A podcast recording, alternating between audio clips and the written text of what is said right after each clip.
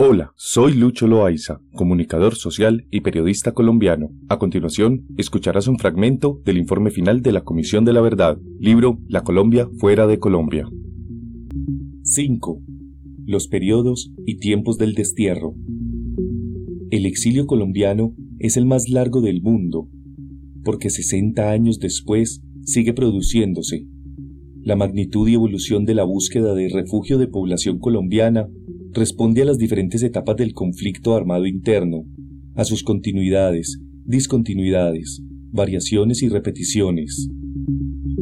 El informe explica los periodos de mayor intensidad de salidas forzadas de Colombia y sus contextos sociopolíticos, así como los factores de persistencia del exilio en los años más recientes.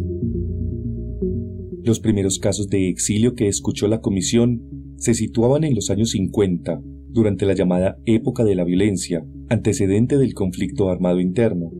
Los años 60 y 70 están marcados por la salida de líderes políticos y militantes del Partido Comunista Colombiano, PCC, la Unión Nacional de Oposición, UNO, y otros movimientos de izquierda perseguidos, especialmente en el marco del Estatuto de Seguridad 1978-1982 así como de miembros y simpatizantes de las guerrillas del M-19 y el EPL.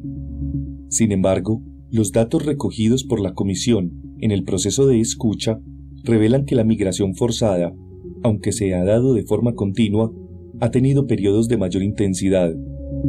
El primer periodo identificado está comprendido entre los años 1978 y 1991, en los cuales se menciona el 10,5% de hechos de exilio en las entrevistas tomadas por la Comisión.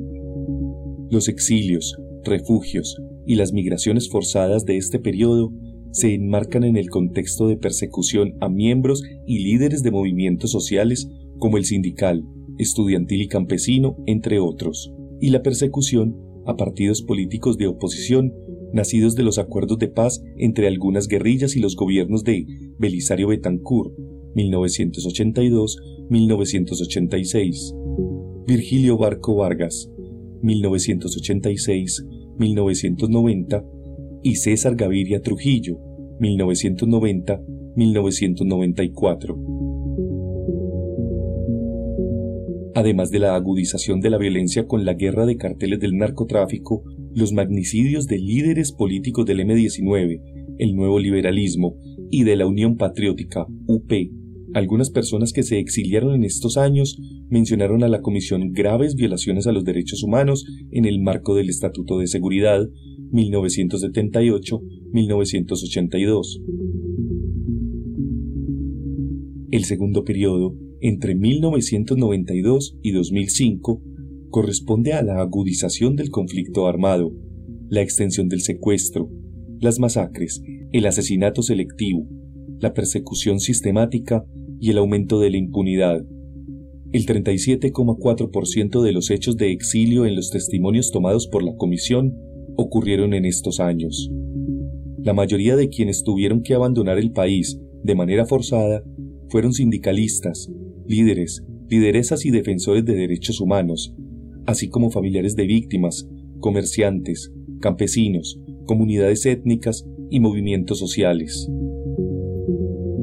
En el tercer periodo, de la guerra total a la paz incompleta, 2006-2016, el 27,9% de las entrevistas tomadas por la Comisión reportan la ocurrencia de hechos de violencia entre los años 2006 y 2016, periodo de la desmovilización de las AUC en el contexto del segundo gobierno de Álvaro Uribe Vélez. La continuidad de cuadros medios y estructuras post-paramilitares llamadas entonces BACRIM y la acción de las guerrillas hasta la negociación, firma e implementación del acuerdo de paz entre el gobierno de Juan Manuel Santos 2010-2014, 2014-2018 y las FARC-EP. La firma del acuerdo de paz trajo un tiempo de esperanza que luego se fue frustrando debido a la falta de cumplimiento efectivo y la continuidad del conflicto armado con grupos que no se desmovilizaron y con el ELN. Finalmente, un cuarto periodo donde el exilio es un indicador de persistencia, 2017-2022. De los testimonios tomados por la comisión, un 21,9% corresponden a este último periodo, entre 2017 y 2022.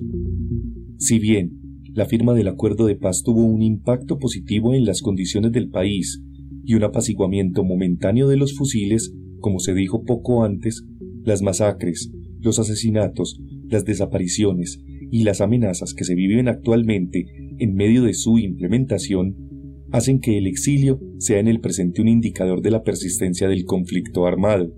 En los casos analizados por la Comisión en este último periodo, se recogen historias de sindicalistas, líderes y lideresas comunitarios y ambientales, autoridades étnicas, exmiembros de las FARC-EP o incluso miembros del ejército que han colaborado en investigaciones con la JEP, además de jóvenes que participaron en movilizaciones sociales en mayo de 2021.